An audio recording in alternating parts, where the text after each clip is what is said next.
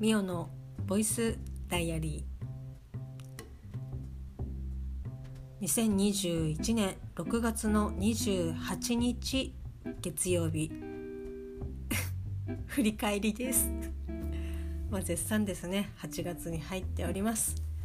そして 6月の末の話をこう振り返っていくということで。まあ幸いにもですね結構画像が残ってたりとかしてまあ正直それ以外の記憶はないんですけどこの日は普通に仕事で、まあ、朝起きてね。ごめんなさい。えっ、ー、と起きたよツイートの画像がありました。この日はなんか足を取ってましたね。その静止画なんですけど足を思いっきり振り上げてこう足が残像のようになる感じで撮ってたんですけどなかなかねうまくいかないんですよね。こうちょっと遅れて撮ろうとするともうすでに足がなかったりとか意外と綺麗にピント合っちゃったりとかしてなかなかねうまく撮れなかったんですけどもそんな感じのえ朝をスタートを、えっと、迎えておりました。でお弁当をですね作っておりまして、まあ、お弁当といってもこう、ね、日々の晩ご飯を作ることも必死な私ですからこうでできる方はまあ、おそらくねこう前日に作ったおかずとかを、まあ、お弁当用で考えて作ったりとか私の会社の同僚とかはそういった方が、まあ、いらっしゃるんですけど晩ご飯の献立も翌日のお弁当にするためにやっぱその汁漏れがしないものとか、まあ、よっぽどね食べたいものがあればその晩ご飯食べたい晩ご飯を優先させるみたいですけどこうお弁当のことも考えての晩ご飯作りみたいなすげえなっていう感じなんですけど、まあ、私は当然そんなこともできずでなおかつこう朝ね早く起きて晩ご飯あお弁当ねおかずを作るなんていうことはまあできないわけですよ。お弁当箱に詰めた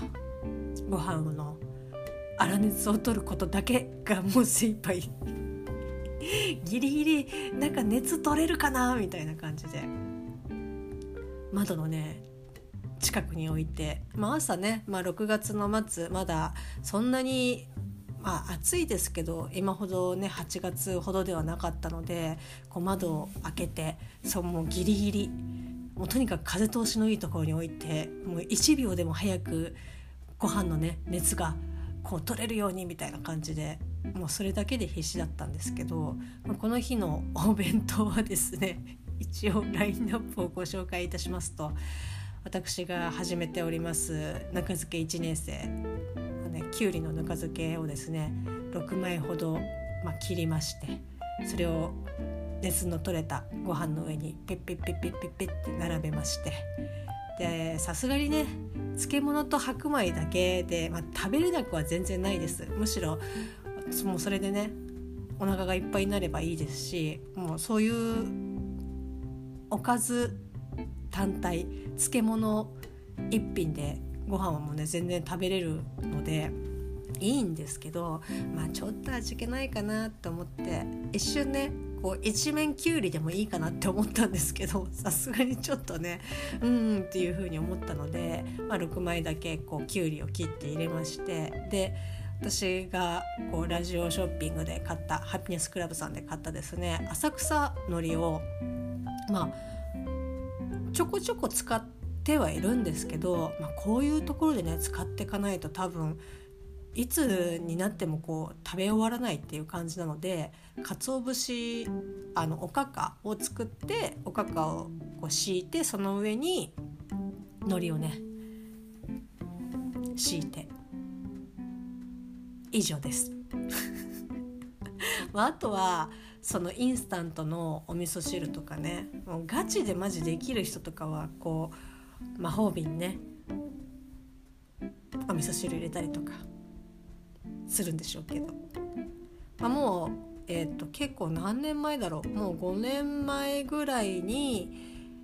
うちの会社をね退職、まあ、辞めた、えー、と方先輩の方がいらっしゃるんですけど、まあ、その方は、まあ、男性の社員さんで、まあ、奥さんがね毎日お弁当を作ってくれてたんですけどもう本当に今言ったような魔法瓶にお味噌汁を入れてっていう。だからもうほぼ一切出費がない。まああるとしたら毎朝飲む缶コーヒーぐらいかなとかって言ってましたけどまああとねタバコも吸うので、まあ、それぐらいかなって言ってたんですけどいやもう本当にねいやもうのり弁？のり弁に漬物、えー、インスタント味噌汁しじみの の、えっと、お弁当ですねまあ作ったというか、まあ、用意をしました。で包んだお弁当箱を包む、まあ、あの風呂敷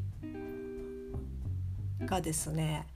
まあ、そのお弁当箱自体が無印で買ったもともとはそのお弁当箱というよりも保存食用のタッパーだったんですけど私は結構お昼がっつり、えーと、食べる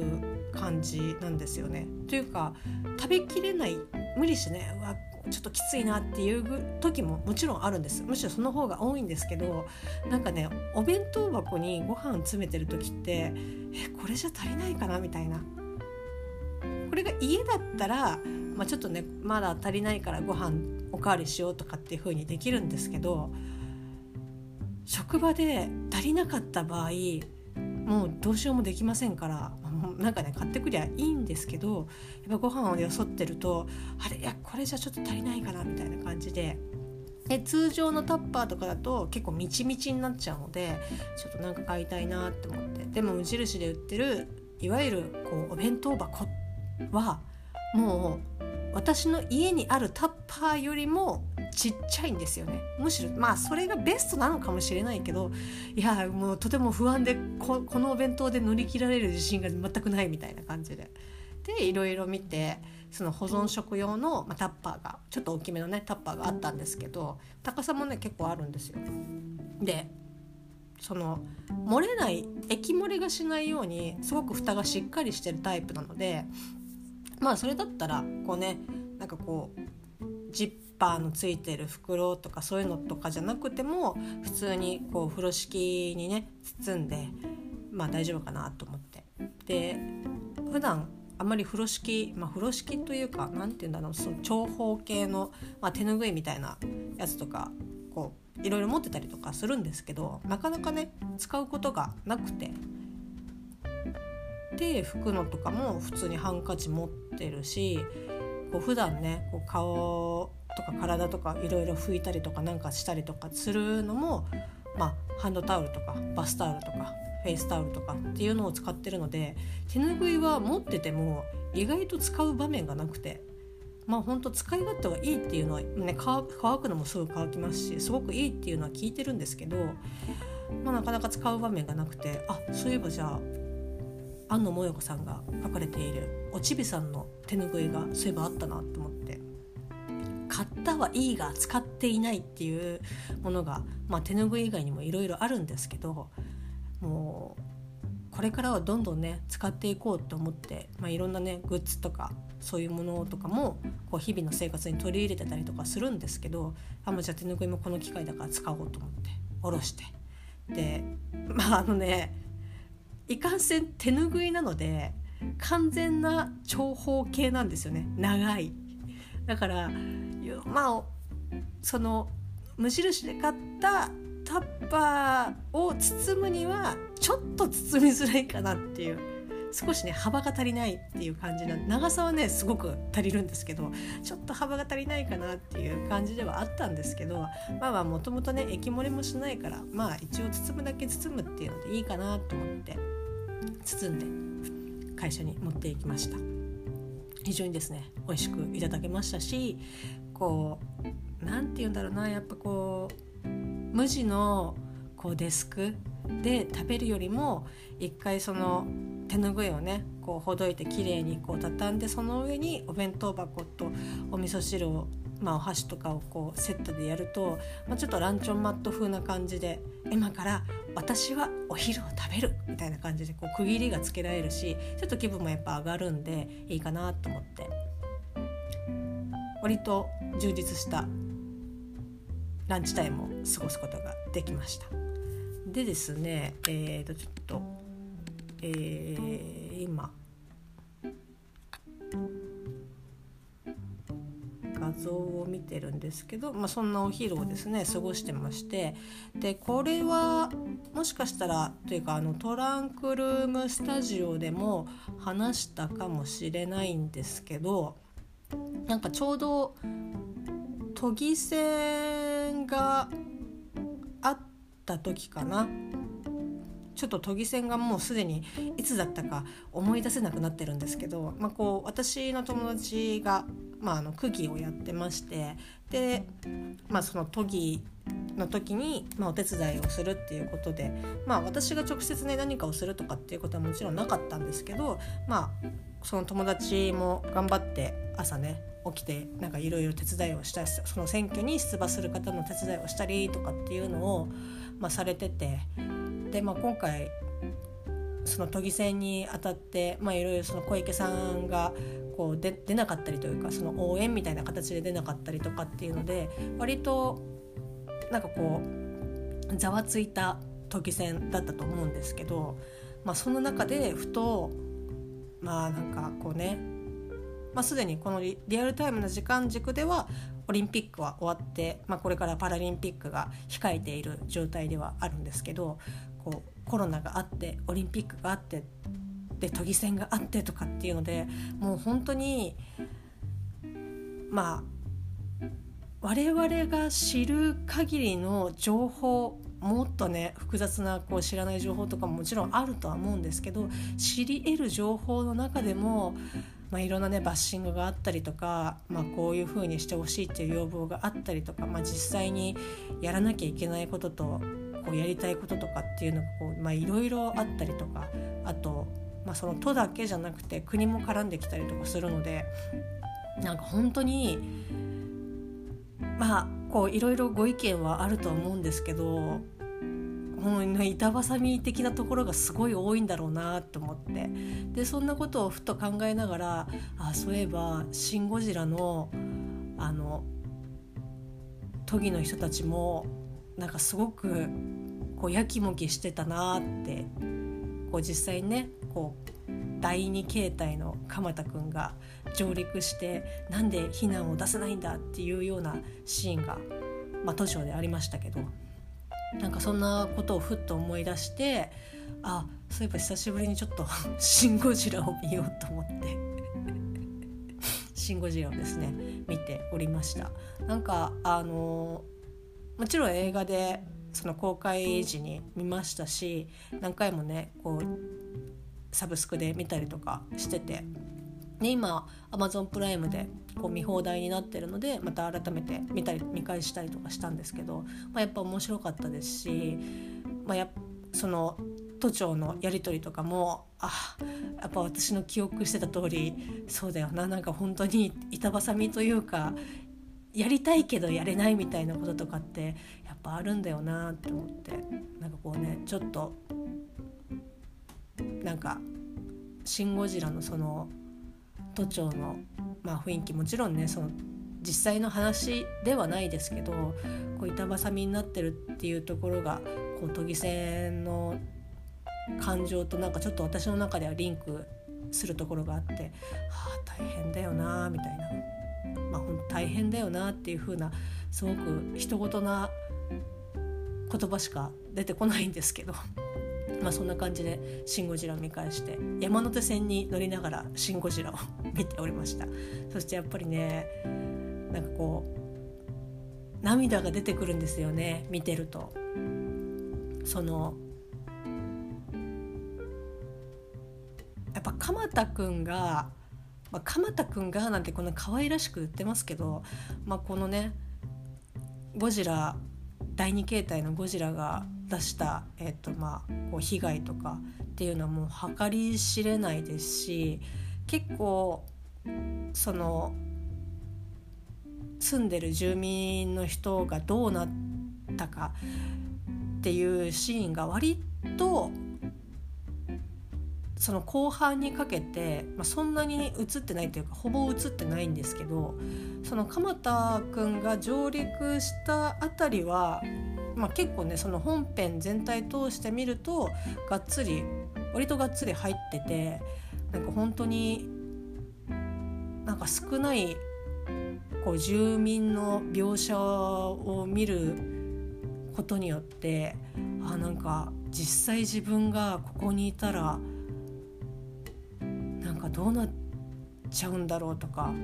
もし自分のこうね身近な人とか大切な人がここにいたいてこうなってたらいやどうしようとかっていう風になんかこうちょっと感情移入をねなんか毎回そこのシーンでしちゃうんですけどいやもう山手線に乗りながらちょっとね 泣きながら 見ておりました。意外と意外とというか電車の中で、まあ、映画とかねアニメとか見たりとかするんですけどスマホで。結構ね泣きますね。音楽聴いてても泣きます。でまあそのねわーわーわーわー泣くわけではないんですけど明らかに、えっと、目が潤み、えー、普通にこうポタポタと落ちるみたいな。まあ他のねお客さんもスマホを見ているので周りの人の顔なんて見てないので、まあ、特にね気にもされることはないですしもう私もそれを知った上であまりこうねあ泣かないようにとかっていうふうにはしないんで、まあ、結構ねストレスフリーにはなるんですけど。まあ、そんな感じで見ておりました。でこの6月の28日月曜日のですね21時に私の大好きな番組「大々大な時間」の友の会限定 YouTube 生配信がありましてまあねその内容自体はちょっとまあ一応会員限定っていうことなので あんまりね内容を話しちゃうとその入ってる方と入ってない方のこう差別化っていうのがなくなっちゃうので内容はちょっと言わないですけど、まあ、非常にですね楽しい時間をですね過ごさせていただきました。こうコメントがねこう生配信なので、まあ、打てる、ま、もちろんその既存のすでに配信してるものに関してももうコメントは打てますけどこうチャット形式でコメントが出せるのでこう柴犬さんと岡谷さんたちとこうコミュニケーションが取れるっていうのももちろん楽しいんですけどこう同じね友の会に入っている人たちとねキャッキャキャッキャできるあの時間はですねすごくね楽しいですねなんかアホなこととかこう最初やったりとか してそれでも何て言うんだろうなやっぱこう同じものが好きっていう人たちと絡めるっていうのはまあツイッターにしろ何にしろやっぱ本当に嬉しいですし何よりこうリアルタイムでこう進んでいく、えーと、絡んでいけることなので。なんかそういったね2人のお二人の話を聞くのももちろん楽しみですし嬉しいんですけど、まあ、それと同じぐらいこう同じねこう好きなもの同士でこうコミュニケーションが取れるっていう場は本当にね私の中ではすごくもう楽しすぎてちょっと気候に走りすぎてコメントがちょっと「えこいつ大丈夫か?」みたいな感じになっちゃうんですけど まあね毎月あるので次回もね楽しみにしてみたいと思ってますけど、まあ、このね6月の28日の月曜日夜はまあなんかそういった意味でもすごくね楽しい一日の締めくくりでございました。そんな、えー、お弁当を作ったりとか「シン・ゴジラ」見たりとかダゲナを見たりとか聞いたりとかしたそんな楽しい一日でございました。6月の28日月曜日でした。それではまたね。Thank you.